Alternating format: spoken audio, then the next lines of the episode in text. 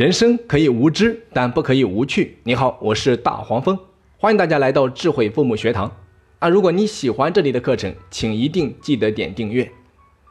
我曾经是一个特别不善于表达的人，总是担心自己会说错话，而且特别在意别人的看法。但是今天我却是一个靠着讲课和说话为生的人。那么到底是发生了什么，让我有如此大的改变呢？今天这堂课，我将和大家来分享我的部分成功经验。在教育培训这个行业里面摸爬滚打了多年之后，我发现任何一种能力都是可以通过后天的训练得到改善和提高，尤其是能够接受长期的系统化训练，能力的提升就会特别快。所以我提出了十年定律这一个概念，意思就是说，如果你每天都能够拿出两三个小时用来训练你的某种能力，两三年之后啊，你就会发现，你早已经不知不觉间超越了这个领域的大多数人，甚至已经接近了专业的水准。如果能坚持练习上五年，那么基本上可以达到专家的水平；如果能坚持十年，你就可以是这个行业的佼佼者。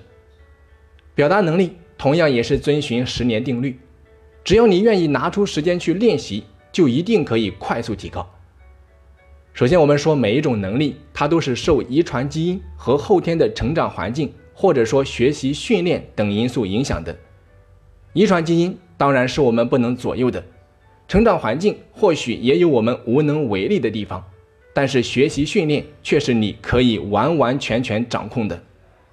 这个世界上之所以有那么多人每天抱怨自己的表达能力不好，不是因为他们无法改变，而是因为很多人宁愿听天由命，也不愿意尝试着去改变。或者说，有的人学习了无数的理论，听了 N 多老师的课程，本人都变成专家了，可就是迟迟的没有做出行动。一年到头训练的时间啊，加起来不足一个礼拜，甚至更少。这就是我常说的思想的巨人，行动的矮子。所以啊，请各位记住，要想提高自己的表达能力，最关键的就是两个字，那就是训练。我可以毫不客气地说，哪怕你没有接受过任何人的指导，没有学习过任何的理论，只是用自己的笨方法、土方子去训练，每天只要能够坚持两个小时以上，几年下来，你的表达能力都会有质的飞跃。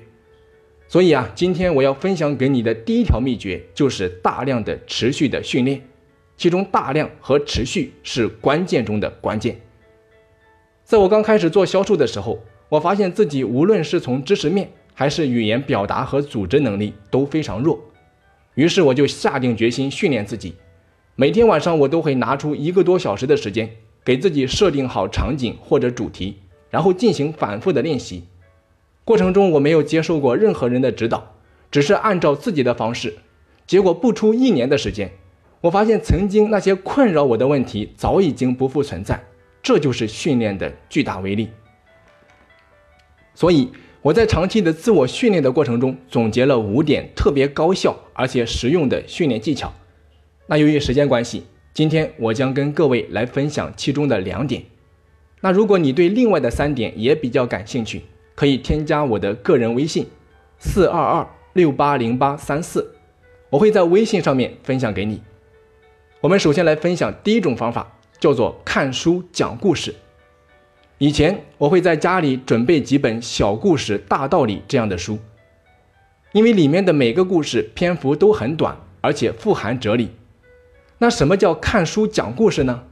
具体的步骤是这样的：我会随机的挑选一个小故事，然后用最快的速度从头到尾看一遍，接下来马上把书合上。接下来我会用自己的话试着把这个故事讲出来，讲的时候啊肯定会问题百出，比如说废话连篇、词不达意，或者说不知道如何表达，这些都是常有的现象。这个时候绝对不可以打开书本，硬着头皮也要把这个故事讲完。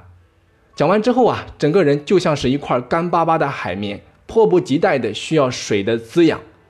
这个时候再带着问题重新的看一遍故事，但一定要切记。要快速的看完一遍，然后再次合上书本，重复以上步骤。一个故事被这样重复的讲上三遍之后，你就会发现，你早已经赋予了这个故事以灵魂。讲出来的故事既不书面化，又不拖泥带水。如果每天晚上都能够拿出两个故事来做这样的练习，你的表达能力一定会突飞猛进。再来看第二种方法，叫做复读机法。相信每一个人啊，都有那么几个喜欢或者崇拜的人，觉得他的每一个动作、每一个神态、神态，包括他说话的语音、语调拿捏的都是那么的到位。这个时候，你就可以刻意的去模仿对方。你可以找到他的音频或者视频，把自己完全想象成对方，然后用一前一后的节奏去重复对方所说的话语，同时去模仿他的语音、语调。甚至是他的肢体动作，这就好比是学习书法，总是从临摹到自成风格，慢慢的你就会找到适合自己的，同时又别具特色的说话风格。你的身上还会沉淀对方的气质，但你依然是你不一样的烟火。在课程的最后，大黄蜂再次啰嗦一遍：要想提高你的个人表达能力，最最重要的核心就是。大量的持续的训练，如果再能够结合科学有效的诀窍和方法，将会如虎添翼，事半功倍。好的，本期课程就到这里。那如果你喜欢大黄蜂的课程，也欢迎你到喜马拉雅平台搜索“智慧父母学堂”进行免费订阅。我们下期再见。